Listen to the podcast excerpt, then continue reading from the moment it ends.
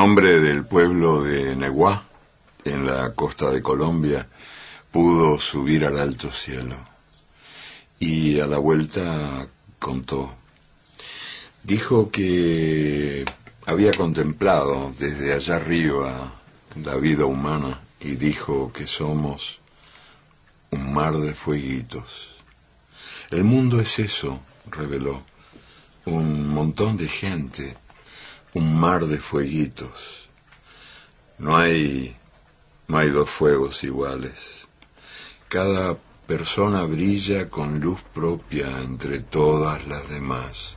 Hay fuegos grandes y fuegos chicos y fuegos de todos los colores. Hay gente de fuego sereno que ni se entera del viento y hay gente de fuego loco que llena el aire de chispas. Algunos fuegos, fuegos bobos, no alumbran ni queman, pero otros otros arden la vida con tantas ganas que no se puede mirarlos sin parpadear y quien se acerca se enciende. Dios mío, qué poco se puede hacer por la gente. Algo de mi mente que yo saqué.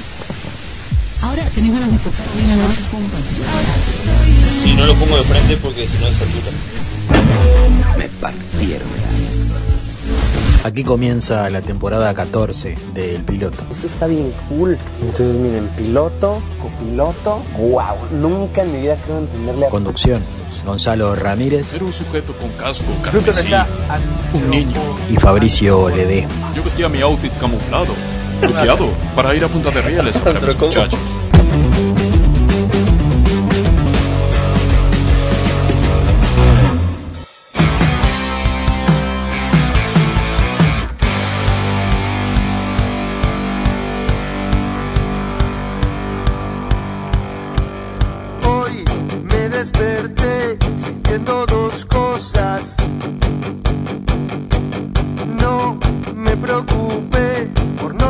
ver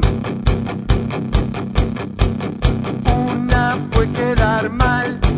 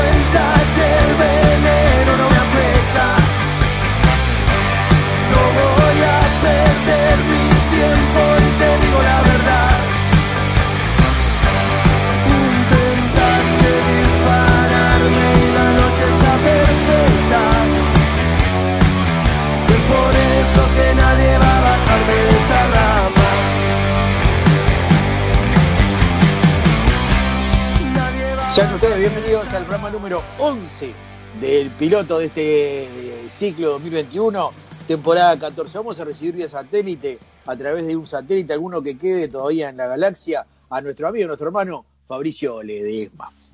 Muy buenas tardes, queridos oyentes. Buenas tardes, Gonza. ¿Cómo están? Eh, sí, directamente me, me vine a, a Nueva Palmira porque, bueno, he escuchado algunas noticias de que algo iba a caer por acá, entonces vine a investigar directamente acá. Espero que estén bien. ¿Cómo estás? Desde el lugar de, lo- de los hechos. Escuchábamos del libro de los abrazos, eh, del libro de los abrazos de 1989, eh, uno de los microrelatos que se titula El Mundo eh, y habla de la sociedad, de una sociedad como un mar de fueguitos. Escuchábamos a Eduardo Galeno hablando de eso. Y el tema intro era de el tema de la rama de estreno que no te va a gustar sería, ¿no? Porque la sigla hace que se pronuncie Netflix. Estreno eh, fue el estreno el 8 de mayo del 2021 en streaming mundial por YouTube y todas las plataformas.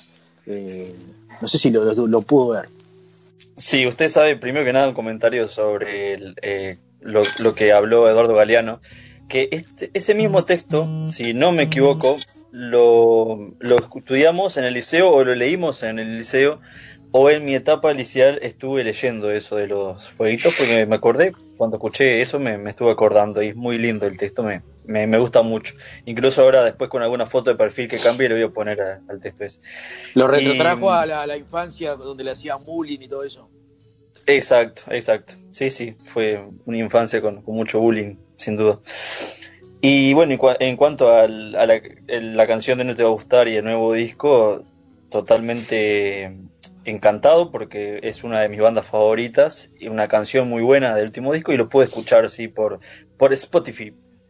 Ah, yo no podía más, estaba con la vincha de celofán y las, las porras esperando eh, el 8 de mayo, esperando el estreno, que vio que tenía un contador para atrás ahí, y bueno, Sí. estaba ahí como loca, este, me había comprado unas masas de dulce de leche con masa de manteca, y justo me había comido la del corazón, la que tiene la mitad de chocolate, Sí, justo sí, sí. ahí se puso en cero el contador y apareció... Oh, qué Este, genial. Emiliano desde, desde una aut- conocida automotora en, en un barrio cheto de, de Montevideo, este, bailando hacia, hacia el lugar ahí donde estaba el resto de la banda. Y bueno, Sí, estaba pasadito de copa, me parece Emiliano, en el vivo, hizo un video en vivo, estaban ahí, viste, festejando y se notaba que estaba pasadito de copa. Le- porque estuvo Caterina. Estuvo, eh, exacto, estuvo Caterín. Le mando un saludo a, a Dani, mi, mi hermana, está ahí con, con mi viejo, si se escucha, aunque sea esta parte del programa, no se escucha el programa, porque ella es fan número uno, incluso... eh, ¿De los- nosotros? eh, de, no, de no te va a gustar, de nosotros de mi viejo. Eh, O sea, la, la banda está a punto de catalogarla como fan número uno. Están ahí discutiendo, ¿viste? A veces eh, se ponen ahí en Facebook y dicen, bueno, nuestra fan número uno está Marcos Paz. ¿No te va a gustar que supo estar en piso con el piloto cuando no se llamaba el piloto, pero estaba en una radio comercial de Montevideo, allá por los cercano al 2000? Ah, mira usted, recién me entero. Eh, como usted decía, está en el lugar de los hechos, en Palmira, una Palmira que estuvo en jaque. eh, estuve mirando ahí unas cámaras este, que instaló eh, la Intendencia de Colonia, que eh, recuerdo que, que hablaban de que había salido una millonada. Y bueno, en esas cámaras uno se puede, puede acceder a través de la computadora, simplemente instalando la dirección IP. Este, usted sabe que yo tengo un pasado como hacker. Este, y veía a la gente en Palmira horas previas, cuando se había anunciado que podía caer un cohete, un pedazo de cohete, este, corriendo. Eh, en, cuanto, en cuanto a techo veía, se, se tiraba para abajo y se Sí. protegían entre los árboles. Eh, la gente ve, tomaba mate con paraguas en la plaza cuando no llovía. ¿no? Así es, así es. Eh, fue, bueno, no solo un día, fueron dos días de bastante intriga, porque no sabía dónde iba a caer el cohete. Podía caer así en el patio de tu casa, en la playa, o sea, si ya caía en la playa, inundaba todo Palmira, ¿no? O sea, te están más que... eh, eso sería un hecho. Un tsunami. Bueno, estábamos... Sí, como un, un tsunami, sí, ahí va. Abra- Abrazos del, del río Uruguay. Bueno, y estábamos todos esperando la caída del cohete, hacíamos chistes, pero bueno, podía pasar que caiga cualquier parte, porque le digo más, Nueva Palmira estaba dentro de las posibles ciudades donde caía ese cohete chino, ese famoso cohete. Un bolazo, un bolazo dicho por la NASA, ¿no? Un bolacho, un bolazo que, que, que alimentó la NASA de temprano. Había una página web donde usted podía entrar y ver la, la, la- todo el caminito que hacía. No sé si tú entró. Yo entré para ver cómo Sí, era. sí, entraba a cada 10 minutos, cada 10 minutos entraba. La puta madre. Y los chinos, claro, los chinos habían dicho, vos, mirá que no va a caer. eh, vos, le, le preguntaron, dice, vos, chino, ¿va a caer en Palmira? Le preguntó al chino Recoba. Y dice, no, no, no va a caer ahí, porque él tiene contacto. Eh, y dice, no, no va a caer ahí, vos, va a caer en el agua, está todo calculado. Ah, está, está. Y no le creían. Y cuando hablaron con el chino, que era el, el chino que sabía, claro, no, no le entendieron mucho. Entonces Sí. dijeron cualquier bolazo. Pero no, era improbable que cayera en Palmira. Sí, no, no. Estuve aparte investigando, eh, en un, era un astrónomo que estaba explicando en realidad todo el proceso que tiene que tener un cohete y comúnmente los cohetes grandes como este, que fue lanzado, eh, en realidad tienen un sistema en el cual eh, cuando está llegando al Océano Pacífico, que es el, el más grande del planeta, eh, ellos lo que hacen es frenar como para que el cohete caiga ahí. Sin embargo, este cohete chino estaba, no tenía ese sistema. O sea que en realidad los chinos de alguna forma se confiaron y ya en realidad estaban diciendo al 100% que no nos preocupemos, que se iba a desintegrar en la atmósfera, pero que no tenía ese sistema justamente porque ellos estaban seguros de eso. Pero al no tener ese sistema, cualquier mínimo pedazo que caiga no iba a, a, caer en el océano, sino que podía ca- caer en cualquier parte. Bueno, los chinos le erraron como acapando, ¿no? Sí, sí, o sea, cayó al final en el océano Índico, ahí cerca de Sri Lanka. Claro, tuvieron un culo bárbaro. Hay una, hay, hay unos videos de, de gente de Twitter. Ahora vamos, vamos a entrar en el artículo. Este, estuve mirando los videos de Twitter filmados, algunos de, aviones. Este, y es un socotroco que si llegaba a caer eh, en un lugar habitado no quedaba nada.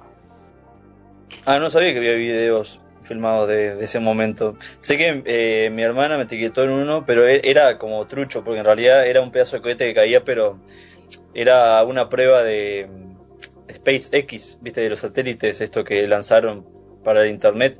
Bueno, era una prueba fallida del SpaceX y lo pusieron, lo titularon como vi- video de eh, cohete chino cayendo y era todo trucho. No, ahora yo le voy a dar la dirección de Twitter para que entre a, de la- a las cuentas y pueda ver los videos. Es eh, espeluznante. Menos mal que no cayó arriba de Palmira, porque con el pedazo este no queda nada. Sí, sí, no, ahí, ahí ya con que caiga medio cohete arriba ya no queda nada. Los 80 habitantes que están ahí marchan todos. Ahí sí. Eh, Si no se suicidaban antes, se morían por el cohete. Hubiera sido más digno, ¿no? Porque, fíjese, ¿no? ¿Qué pa- qué co- qué- como el Atlantis, ¿no? ¿Cómo desapareció Atlantis? Hay toda una, un- una historia, ¿no? De, en base a eso, bueno, ¿cómo desapareció Palmira? Un cohete chino. ¡Wow! ¿No? Pa, eh, sí, Claro, sí, pero no, no, no iba a pasar. No la contábamos, no la contábamos nosotros, pero por ejemplo vos después de unos 40 años lees un libro de historia y decís Nueva Palmira, la ciudad hundida por el cohete. Iba, eh, no iba a pasar nunca. eso. Nah, no, no, no, no iba a pasar, era en realidad todas teorías. Incluso esa noticia de que iba a caer en Palmira se notaba que, que estaba como pegado arriba, ¿viste? Como que alguien así con, con ganas de inventar una noticia le pegó arriba el título de Nueva Palmira, arriba. Inclusive la gente, la, la, la comunidad este, marciana que hay en Carmelo había activado inclusive un escudo que tienen ellos para ese tipo de cosas. Este, por eso Carmelo estaba descartado ya de arranque. Es como, como un domo virtual, no se ve obviamente, porque, pero es, es como un domo de energía así que hace que reboten todas estas cosas que caen. Este, y bueno, eso, eso se activa en Carmelo. Claro, es a través de la energía cinética con el campo magnético fusionados a través de un sistema de energía cuántica. Sí, es una llave que le ponen ahí que dice on, off. Ah, ahí va, era eso nomás, apretar. El cohete chino fuera de control acaba, acaba su aventura, dice el artículo. Ha caído en la mitad del océano Índico. ¿eh? Eh, la semana pasada saltó de alarma un cohete chino gigantesco, estaba a punto de reentrar. ¿Reentrar? ¿En serio? Bueno, dice eso. Yo, yo leo lo que, lo que dice acá. Eh, le digo a la producción porque reentrar me parece que no está bien. Pero bueno, en la atmósfera sí Me, me choca también, pero bueno. Me choca también reentrar, pero bueno, si la producción dice está bien, debe estar bien.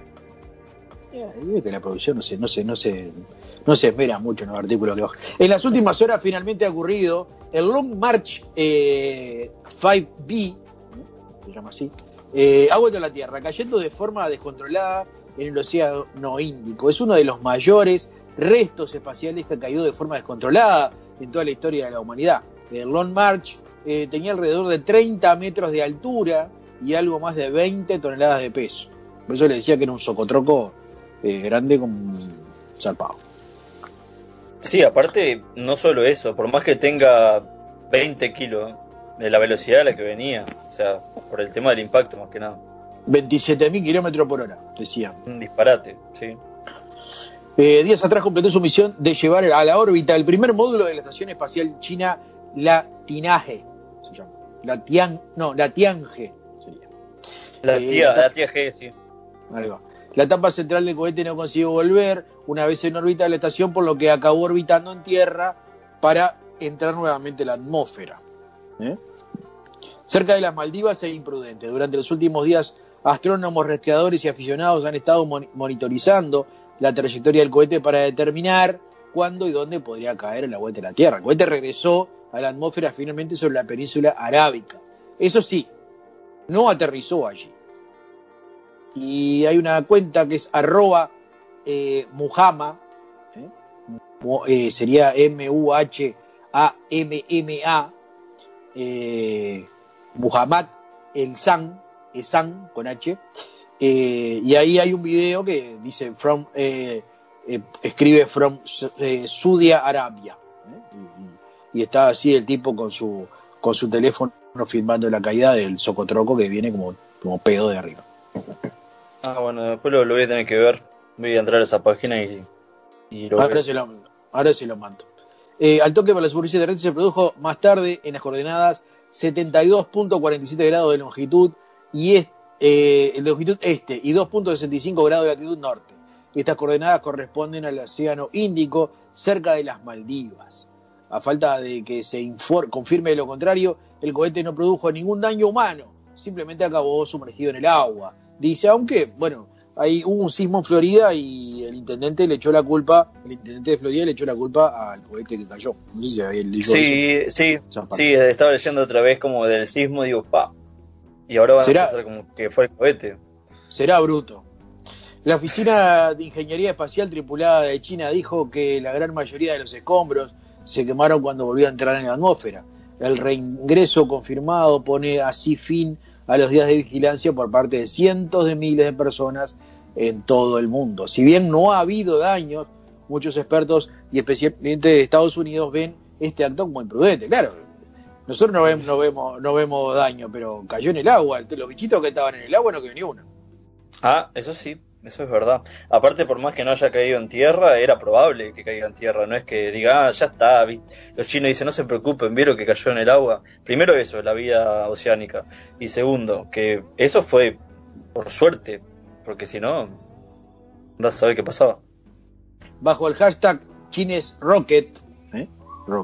Cohete chino en inglés, Chines Rocket, o bajo el hashtag Long March 5B, B larga, eh, ahí va a encontrar todos los videos de, en Twitter.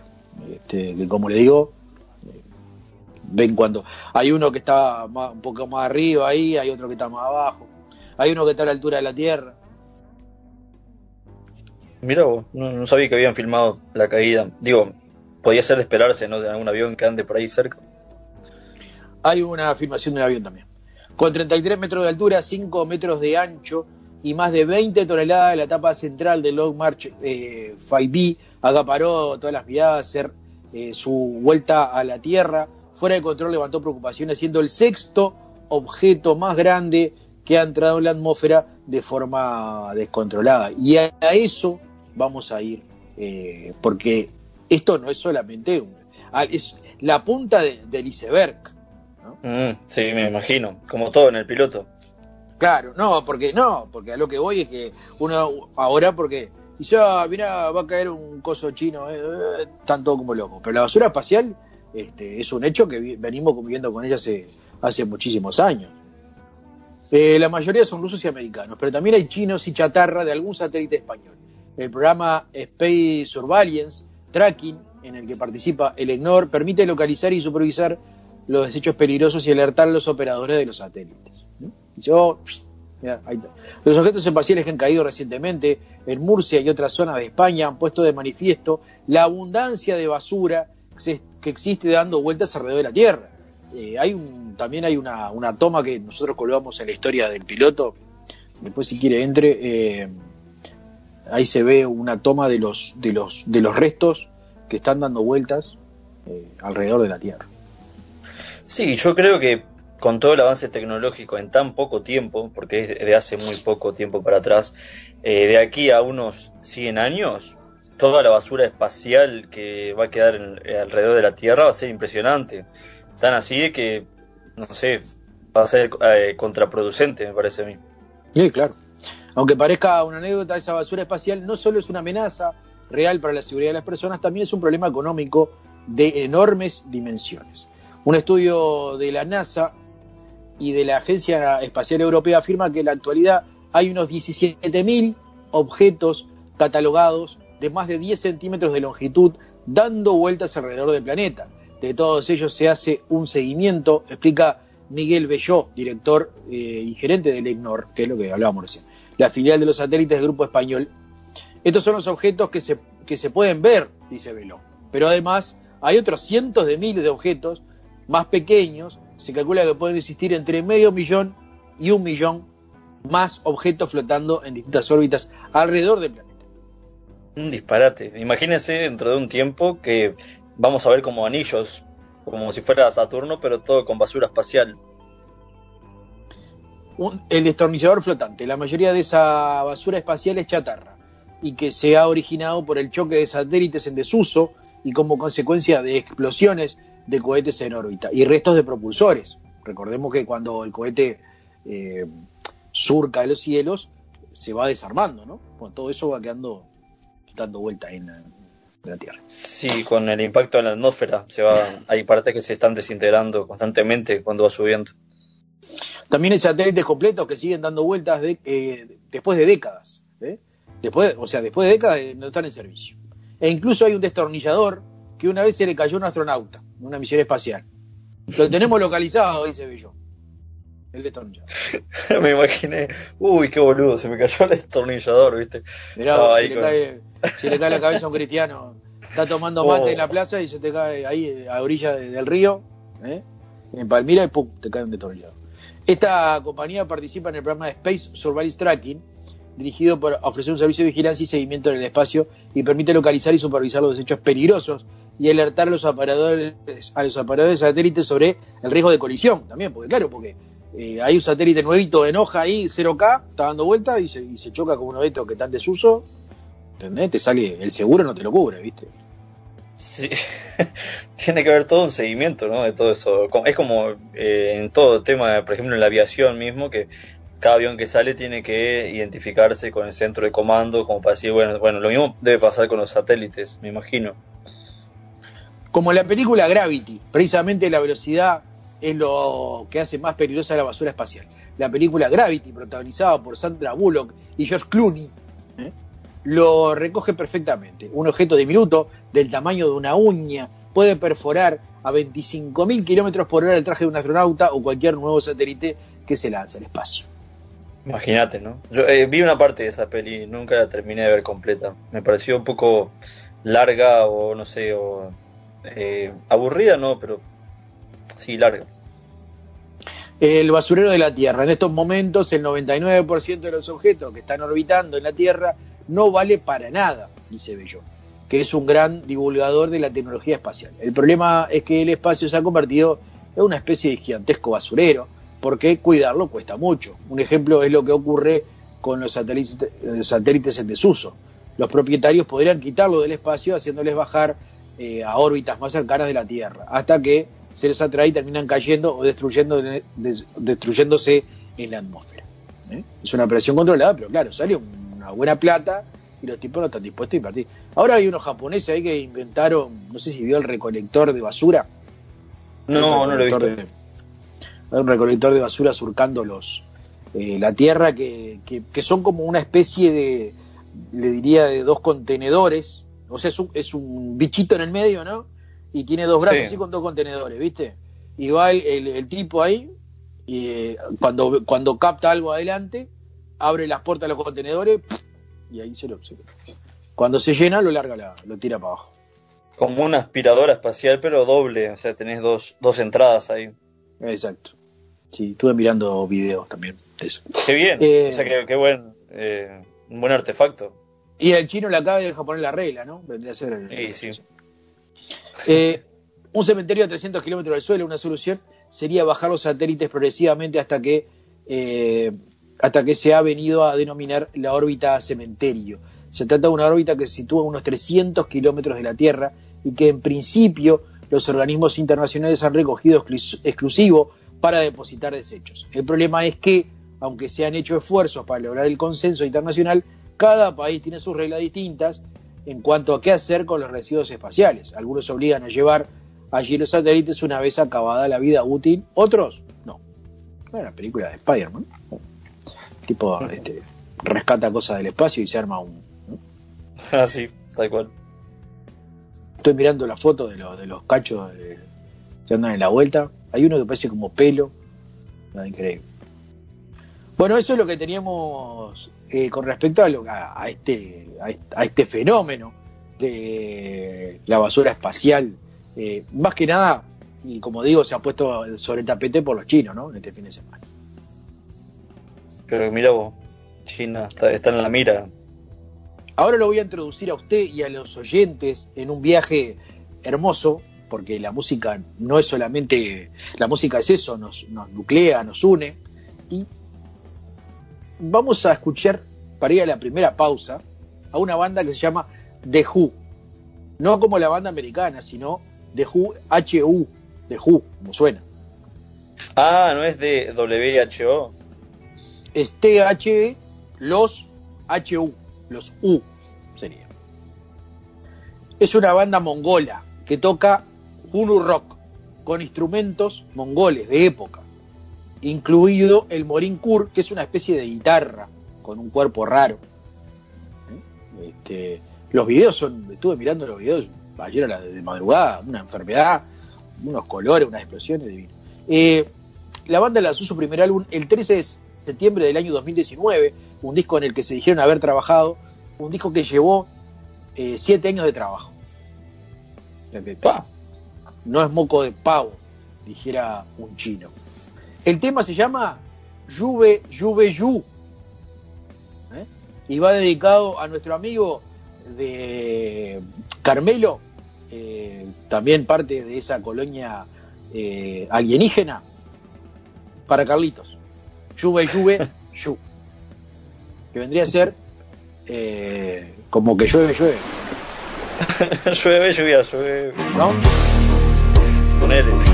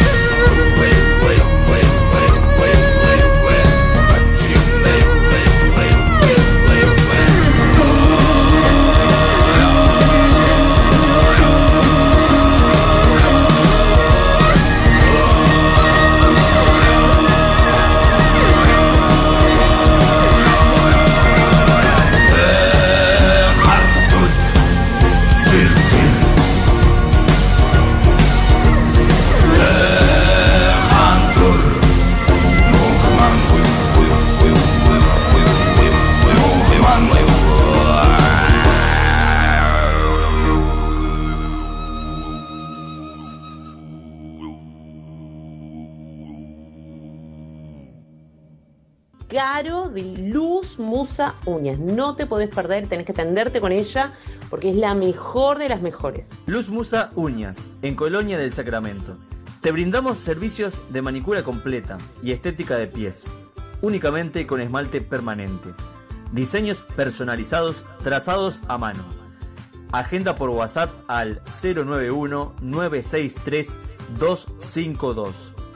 Sí, al 091 96 32 52.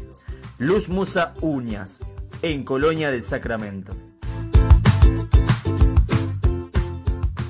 El Mosqui te da clases de guitarra, ukelele y bajo. Vas a poder sacar esta canción que la tenés de hace ya más de una semana en mucho menos tiempo. Aprender a tocar con un método rápido y sencillo. Canciones, ritmos, armonía, composición, etc. Clases online, presenciales, a domicilio, Costa de Oro y Montevideo. ¿Qué más querés? Llama al 095 89 71 20. Recordá, anotá, mirá. 095 89 71 20. Y ya con eso tenés solucionado. No hace falta que, que estés practicando vos solo acá sin tener idea de nada. Ah, bueno, gracias. La verdad que, que me estás dando una mano impresionante porque no me sale y vos sabés que me está costando un poco. Es el amor. Llamemos a Pizza Lucho, que tiene variedad de gustos para pizzas y unos ricos calzones con todo el sabor. Y reparte en todo Colonia del Sacramento. En Instagram lo encontrás como Pizza Lucho o te comunicas por WhatsApp al 092 785 828. Agendalo ahí. 092-785-828. Está abierto de miércoles a lunes de 21 a 0 horas. Llamás y unos minutos después lo tenés en la puerta de tu casa. Planazo. Usted sabe que no solo los humanos arrojan basura eh, tanto al espacio como adentro, ¿no? ¿Y quién más tira basura sin ser humano? Bueno, un artículo del país eh, canadiense nos dice que el país norteamericano presenta una moneda conmemorativa de la presunta caída de una nave extraterrestre en 1967. Eh, ¿Cómo es que se llama? ¿En Roosevelt? No. ¿O sí? No, no. Eso, eso es, eso es uno de los hechos que... Hay siete casos comprobados. Eh, para delitos de los coleccionistas y de los adeptos a la ufología, recordemos que todo lo que tiene que ver con ovnis, eh, la ciencia se llama ufología. Eh, ¿Sabe por qué se llama ufología? Sí, por la terminación UFO, que es ovni en inglés. Exacto, que es eh, el A1 me acuerdo que era, pero flying, de volar y ob- object. Eh, es objeto desconocido, eh, objeto volador no identificado en inglés. La Real Casa de la Moneda de Canadá presentó el martes una pieza sobre el deno- denominado incidente Jack Harbour, uno de los casos de ovnis más célebres de la historia del país. La moneda de forma rectangular es fabricada en plata pura y muestra un grupo de pescadores observando la caída de una nave extraterrestre sobre aguas atlánticas la noche del 4 de octubre de 1967, ¿eh? en el cumpleaños, al otro día de mi cumpleaños. Se acuñaron 4.000 ejemplares. Cada unidad tiene un precio de 129,95 dólares canadienses, que son unos 89 euros. Usted sabe que yo de chico estaba muy obsesionado con el, el tema de, de los ovnis eh, y siempre estuve interesado y me hubiese gustado que en algún momento ver uno y no, hasta ahora no, nunca he tenido esa, esa suerte. Ya, ya se le va a dar. Hay más, más ahí, si está en Palmira, en Palmira van bastante seguidos. Ah, no sabía. En algún momento haré contacto entonces. La moneda pesa una onza, ¿eh? 28 gramos, y, detalla, y, y presenta detalles en varios colores. Los compradores de la pieza reciben también una pequeña lámpara de luz ultravioleta al, para proye- al proyectar el haz sobre la moneda, la nave desaparece. Un efecto. Ah, no, este- de película. y pagate 89 euros. Pero no los cuatro destellos anaranjados de varios testigos afirmaron haber visto. ¿eh? Hace poco más de medio siglo. Me pareció fascinante pensar en las fuertes emociones que experimentaron las personas que estuvieron en el evento, afirma Pandora Young, ¿eh? que es la diseñadora y artista de la pieza, en un comunicado difundido para la Real Casa de la Moneda de Canadá. Sí, yo creo que por algo se hicieron no tantas películas de extraterrestres, porque en algún momento ocurrieron cosas que llevaron a... O sea, para mí no es inventado, sino que es algo basado en hechos reales. Jack Harbour es una población ubicada en la provincia de Nueva Escocia. Alrededor de las, alrededor de las 11 de la noche del 4 de octubre de 1967, varios de sus residentes dijeron haber visto unas extrañas luces en el cielo. Poco tiempo después, según los artículos de la prensa de la época, constataron que dichas luces provenían de un objeto volador de unos 20 metros de diámetro que se precipitó eh, sobre el mar. Tres agentes de policía se dirigieron a la costa, desde donde vieron con otras personas cómo la supuesta nave se hundía y se escuchó un silbido que se hacía cada vez más intenso, de algo como una caída libre. Contó eh, Pete Goreham de la revista McLean en el 2014. Tenía, tenía 13 años cuando ocurrió este evento y lo vi y lo tengo patente, dice, dice Peter. Eh, me hubiese gustado estar en el lugar de Peter. Una embarcación del servicio de guardacostas y varios botes pesqueros navegaron hasta la zona del hundimiento.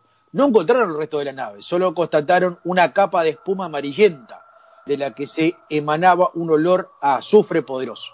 Las pesquisas continuaron días después, aunque sin resultados. Las autoridades civiles y militares aseguraron que no se habían informado de la desaparición de ninguna aeronave eh, el día del incidente. Nave extraterrestre cae al agua, publicó a ocho columnas de Jacques Borges Gazette, que es el diario local. Fue negado esto. Dije, no, no, esto no pasó. La, la- la espuma, no, ¿qué espuma? Unas do- unas 2.500 personas visitaron, eh, visitan cada año el centro de la sociedad del incidente OVNI de Jack Harbour. También se puede contemplar desde un punto de la costa el sitio donde se hundió el platillo. No es el único destino de interés en Canadá para los fanáticos de lo paranormal. La localidad de Magog, en Quebec, presume de Menfer, una criatura que, de acuerdo con los testimonios, es muy parecida a la que se atribuye al lago Ness. El, otro, otro, ¿no? Para investigar el, el- tema del monstruo del lago Ness, que dicen que también se ha visto. La moneda conmemor- conmemorativa de la supuesta nave extraterrestre no, duró mucho. Los ejemplares que se vendían a través de internet y a través de una línea telefónica se agotaron en menos de 24 horas. Algunas piezas, sin embargo, podrían adquirirse en el Festival Anual de los OVNIs en Jack Harbour, ¿eh? que se celebrará del 4 al 6 de octubre en la misma localidad. Otras será, eh, se- serán sorteadas por la Real Casa de la Moneda de Canadá. A su vez, un pequeño lote se pondrá a la venta en las tiendas que tienen esta institución en Ottawa y Winnipeg. La pieza de plata es la segunda que acuña la Real Casa de la Moneda de Canadá para su colección Misterios en suelo canadiense. La primera puesta a la venta el año pasado abordaba la historia de Stefan Michalak, un habitante de la provincia de Manitoba, que declaró haber visto dos ovnis cerca de Falcon Lake en mayo de 1967. Michalak presentaba quemaduras en el pecho, supuestamente provocadas por un rayo luminoso de una de sus naves, una de las naves. En junio del 2018, una encuesta de la firma Ledger arrojó que el 39% de los canadienses cree en los extraterrestres. Es que justamente si es que tal, tal porcentaje cree en eso es porque hay bastantes testigos. Usted sabe que en Argentina, digo, debe conocer, en Córdoba hay un cerro muy famoso en donde se dice que siempre se ven luces y se ven cosas extraterrestres. En el cerro Uritorco, ubicado en Capilla del Monte, en Argentina. Dicen que todo el mundo ha visto un ovni alguna vez en su vida en ese cerro. O sea, los que han ido. Igual yo estuve en Córdoba, ahí cerca, estuve en, en Cruz del Eje y en, eh, ¿cómo se llama? Bueno, en otra parte ahí de Córdoba. Y muchos decían que iban al Cerro Uritorco y no, no veían nada, como que era todo un mito en realidad. Pero bueno, eso no se sabe. Sí, hace poco eh, estaba mirando ahora el, artículo de, que algunos eh, salieron en el observador, eh, alguna- algunas personas, eh, particularmente de Uruguay, de nuestro país, decían que habían eh, divisado ovnis en fila y que en realidad eran los satélites de Elon Musk. ¿no? Ah, también. bueno, sí, sí. Lo que pasa es que uno ante lo desconocido siempre cree, por ejemplo, ah, mira, ve algo que no sabe qué es, una luz, y dice es un ovni. Y por ahí es una estrella fugaz que duró tres segundos. Acá hay eh, un lugar para ir a ver eh, ovnis también, en Villa Ah. Serrana, dice usted. Sí, había un lugar que me sonaba que era en Salto, que había un lugar para, para ir a ver ovnis, pero Maldonado Sí, sí, no, no conocía. Sí, eh, ovnis en Villa Serrana también, sí, hay, hay. Según lo que... eh, matemático uruguayo publica su versión sobre el MH370, eh, que es un vuelo. El, matemático, el matemático Eduardo Coitiño presenta este lunes un libro sobre la misteriosa... Esto fue... la fecha porque... Porque dice este lunes, pero... Ah, esto fue el 10 de mayo, eh, ese es actual. Eh, el matemático uruguayo publica eh, su versión sobre el vuelo MH370. El matemático Eduardo Coitiño presenta este lunes su libro sobre la misteriosa desaparición del vuelo MH370 que plantea una nueva teoría. Aunque parezca mentira, para comprenderlo hay que entender antes algo que pasa en Uruguay, dijo a Montevideo Portal Coitiño. Sí, me gustaría que algún día la producción del piloto vaya y haga una transmisión en vivo en uno de esos lugares. Así se, todo- toda la gente que nos escucha y nos ve puede, puede presenciar esas actividades extraterrestres. Eduardo Coitiño es docente de matemáticas y estadística de la Facultad de Ingeniería y de la universidad y ha compartido cursos de probabilidad estadística apl- aplicada para la licenciatura en biotecnología de la ORT. Es una sigla, ¿no? O RT, para el resto del mundo. Porque si no van a decir que hay una universidad que es que como orto, pero si no. No, es ORT y es una sigla. Su faceta más conocida a nivel popular, sin embargo, es la que inquietó al investigador y ensayista que analiza racionalmente los misterios que deja la historia. Usó ya su método para repensar la identidad de Jack el Destripador, la nacionalidad de Carlos Gardel y el ya mítico tesoro de las Masilotti, investigaciones que se convirtieron en sus libros. La última aventura lo lleva a dilucidar el misterio del vuelo MH370 de Malasia Airlines, que desapareciera de forma misteriosa, recordará el 8 de marzo del 2014, y del que aún no se sabe nada. Nunca había escuchado la noticia, a pesar de que el 2014 fue hace muy poco. Nunca escuché ese, ese, ese caso. Hace como siete años. Exactamente. Coitiño edita que la, la semana que viene el libro, eh, bueno, ya que lo quiere, le, saque, compra el libro. Eh, Coitiño edita la semana que viene el libro MH370, llama el libro. La teoría más estúpida, en el que brinda una explicación más racional a lo sucedido al avión de Malaysia Airlines. Este lunes 17 de agosto a las 19, 19 horas se estará presentando todo esto en la Fundación FUCAC. Ahí el 18 de julio, eh, esquina Pablo de María. Así que si quiere, se pega una vuelta. Bueno, bueno, voy a ver por ahí, me doy una vuelta. Sí, compro el libro ya que estoy. Así se llama el libro, ¿no? Eduardo Coitiño, MH370, la teoría más estúpida. Y hay un ovni en la tapa del libro y abajo el, el avión de, de, de Malaysia Airlines. Acá hay un, un grupo de personas en, en Uruguay, eh, se, se llama AUDIP, que son la Asociación Uruguaya de Investigación Paranormal. O sea, yo, los conozco, uno de ellos es Gustavo, le mando un abrazo. Y ellos en un par de programas que hicieron y subieron a Facebook y a, YouTube, eh, fueron a investigar casos de extraterrestres y pueden buscarlo por ahí en tanto en, la página de Facebook como YouTube, Audip, y buscan que, están todos los, casos ahí archivados. Yo no los he visto eh, completos, pero creo que en algún momento han descubierto un par de cosas. Buscando en la biblioteca, en la biblioteca, en, en, además de la biblioteca, el artículo, eh, buscando en la discoteca, ¿eh? que es un lugar donde hay discos y cassettes, que podría ser casetoteca también, eh, buscando un tema que nos representara este programa, como fue el, el primer bloque que buscamos rock chino. en este caso vamos a ir con un tema del año 2015 de nuestros amigos ET y los Problems. Y el tema se llama Objetos Perdidos.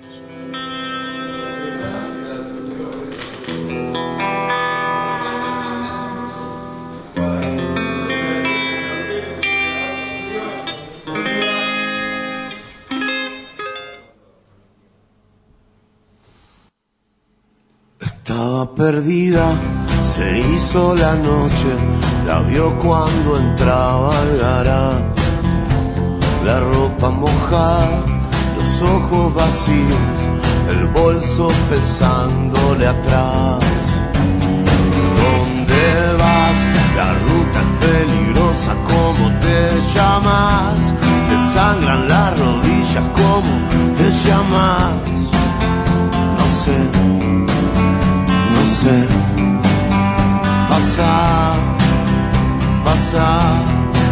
hoy poder dormir acá.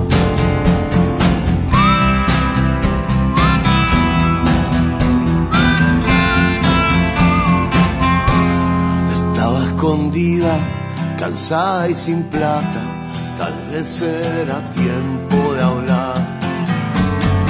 ¿Cómo estás? Sabías que algún día me ibas a llamar.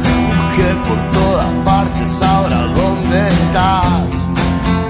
No sé, no sé.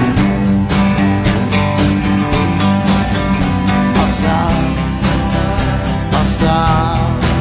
Hoy poder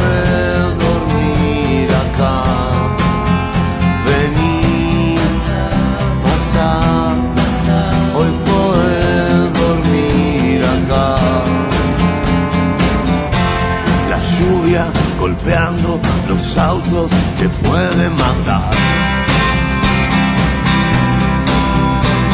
Objetos perdidos volando furiosos al viento te pueden matar. No sé, Vení.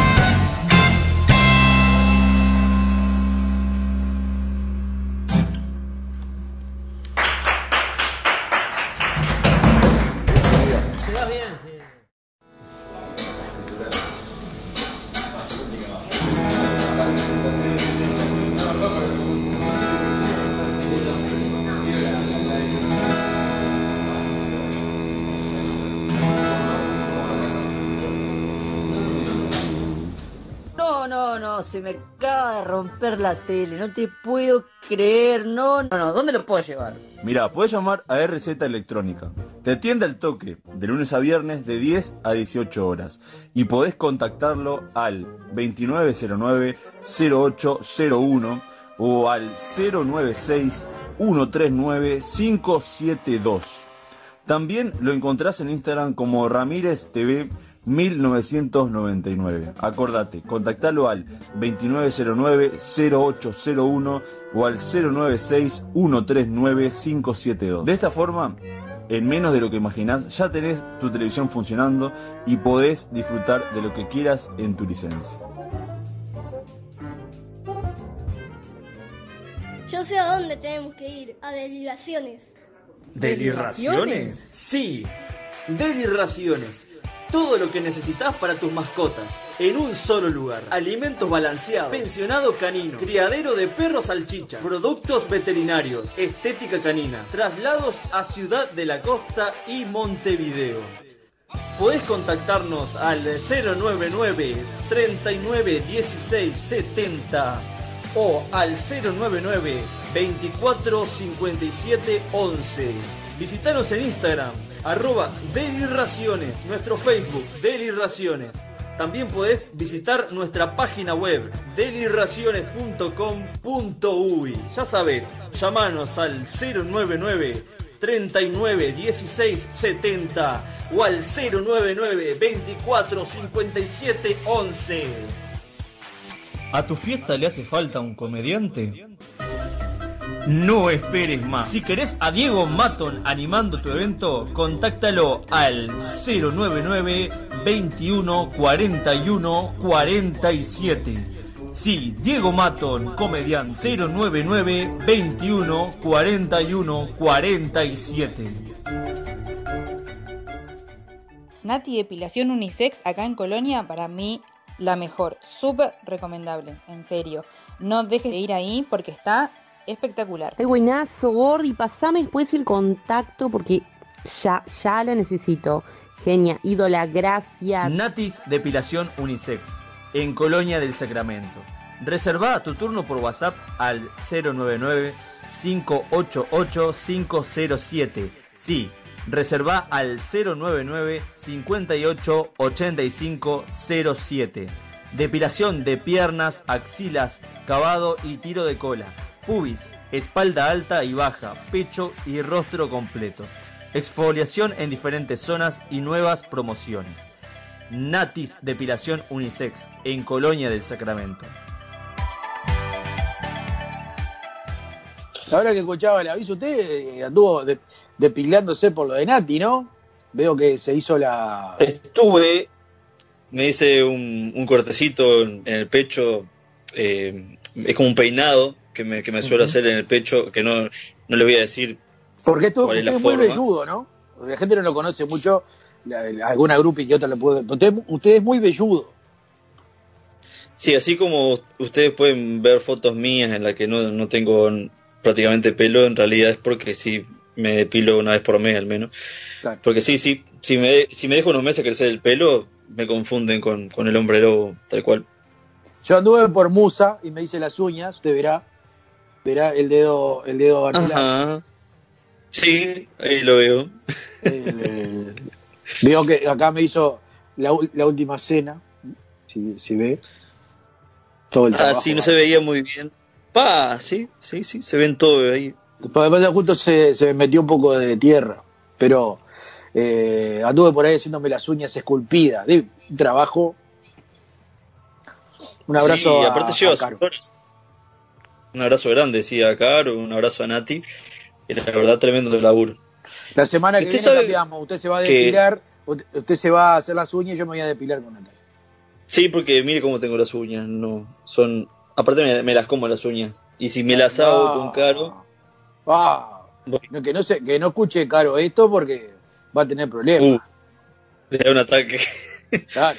No, que le, le iba a comentar que usted sabe que, o sea, como para redondear un poco de lo que estábamos hablando hoy del tema de los ovnis, hay muchas películas, pero hay una en particular que a mí me gusta mucho, que es Fuego en el Cielo, que es bastante antigua, y es como que relata muy bien un avistamiento ovni y cómo lo abducen al protagonista y todo por lo que pasa ¿no? en, en la nave extraterrestre y después que lo devuelven a la Tierra después de hacerle los experimentos, pero está muy muy bien planteada la película, muy bien el actor, muy bien el tema de la de, de los efectos visuales, me parece demasiado real esa película y es de mis favoritas de ese estilo.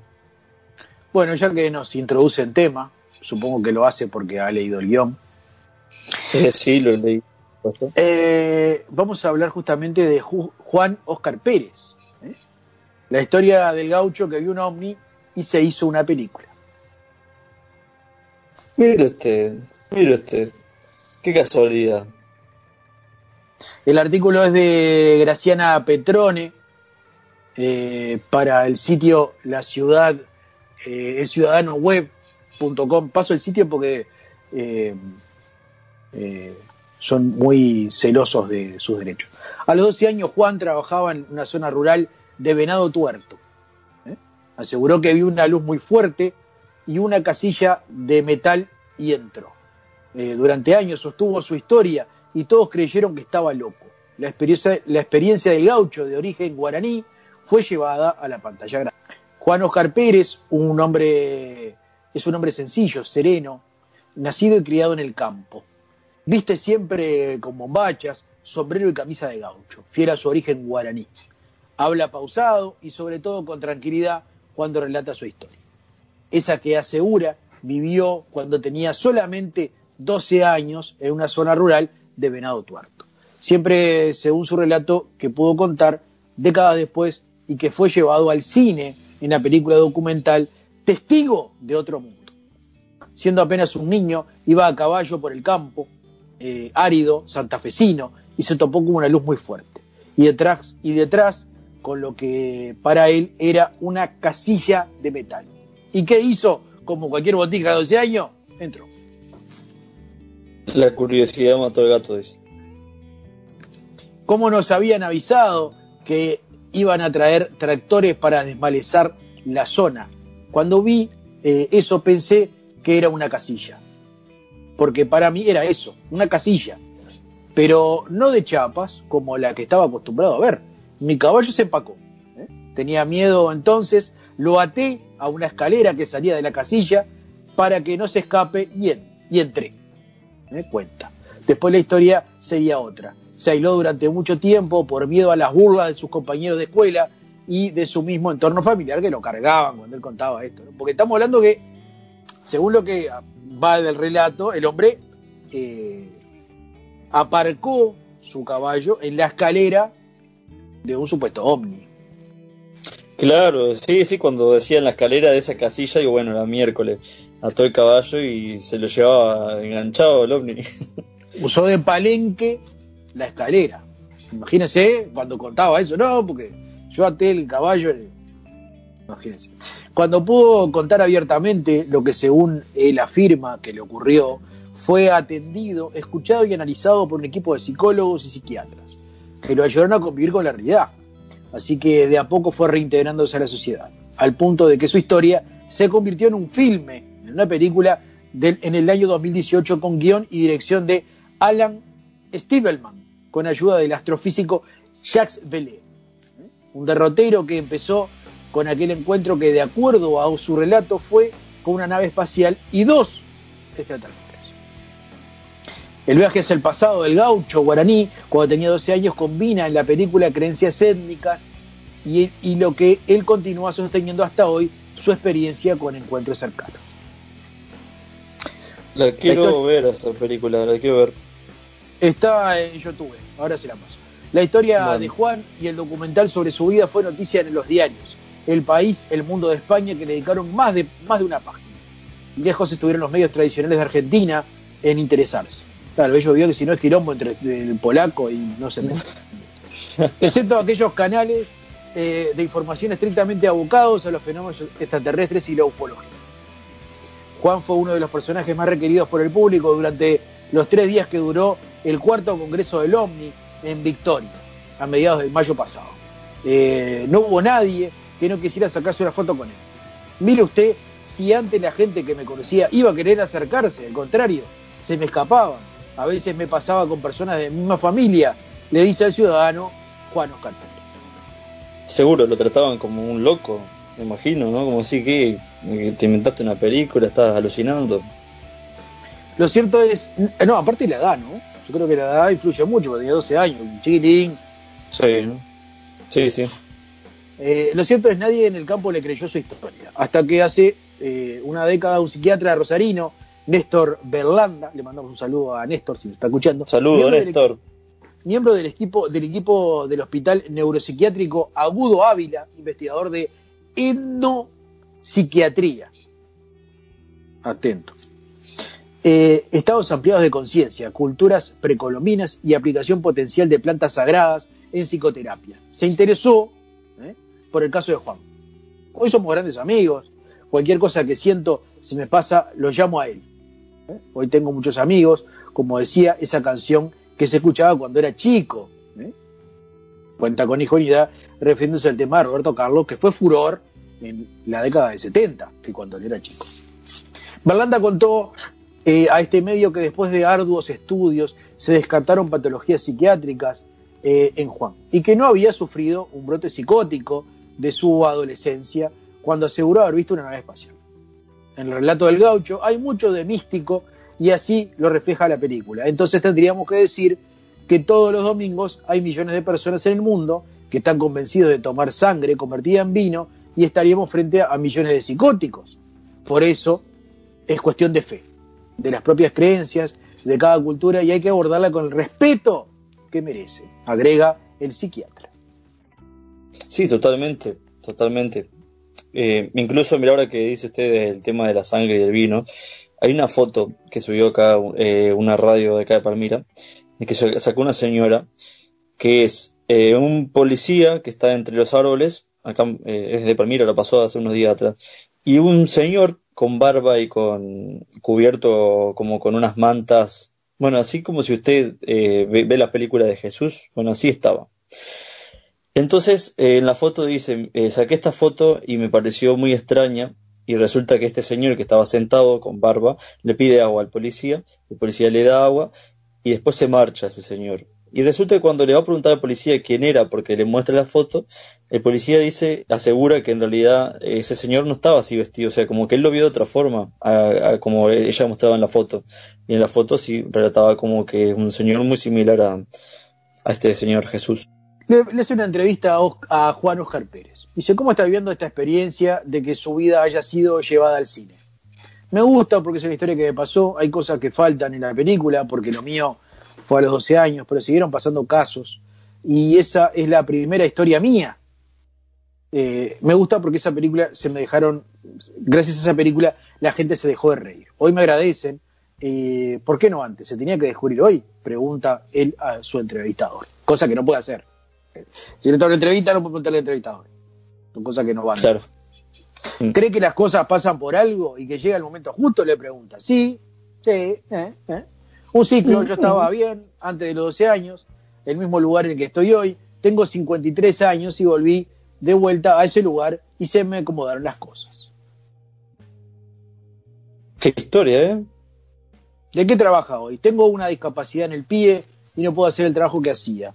A mí me gusta, a mí me gusta y para el que sabe del trabajo de campo, entiende lo que digo. Abrir la retranca, pegarle unos buenos gritos y revolcarme con el bicho en la traba y curarlo hasta castrarlo, lo llevo en la sangre, es lo mío. Pero como yo no puedo hacerlo, eh, trabajo en mi casa. ¿no? Bueno, pero castrar animales por teletrabajo está complicado. Tengo una buena quinta orgánica, eh, lo hago para mí porque todos sabemos lo malo que son los químicos. También crío jabalíes. Me siguen y conmigo son muy mansos. ¿eh? Mire, son muy donci- son tan dóciles como un chancho casero. Qué bien, Juan. Qué bien, Juan. Un saludo grande a Juan si está escuchando. ¿Cómo no? Mandamos un, un abrazo a Juan Carlos Pérez, a Juan Oscar Pérez. Bueno, además de mandarle el abrazo a Juan Oscar Pérez, eh, Ledesma, vaya despidiendo a la gente y nos tenemos que ir. Bueno, ya, ya es hora, ¿no? Estamos medio. Uh, ya como cuatro horas de programa. Bueno, primero le voy a mandar un, un abrazo muy grande a la gente de, de Nueva Palmira que nos está escuchando, que son principalmente Agustín Peirano y, Ana Pastrana, que sé que, que siempre nos están escuchando. Después a mi viejo, que está allá Marcos Paz, y siempre hace buen- muy buenas devoluciones del programa, que siempre le, le gusta. Un saludo a Carlitos. Saludo um, a Pame, para no olvidarme que siempre me, me olvido por Pame. Y bueno, y a todos los oyentes de, de todo el mundo que escuchan el piloto. De mi parte será hasta la semana que viene. Amigos, amigas, amigos. Manzanares Sociedad Anónima, una institución que ha crecido junto a los uruguayos con más de 90 sucursales a lo largo del país. Toda una tradición de buena compañía, tuvo mucho gusto en presentar este programa. Nada, che. Leonor tampoco sabe nada. Qué miseria, che. Qué miseria. ¿Sabe lo que tenían para comer? Empanadas. Tres. Me partieron el alma. Tres empanadas que le sobraron de ayer para dos personas. Dios mío, qué poco se puede hacer por la gente. Y sí. Lo único que se puede hacer es no pensar, porque si no... No pensar, no pensar. Suerte que mis hermanos tienen lo necesario. Mm, No creas. Vos tenés una pobreza digna. ¿Y Jorge? ¿Y Emilia? Ellos sí saben lo que es la miseria. Sí, saben que miseria. Pero es una miseria digna.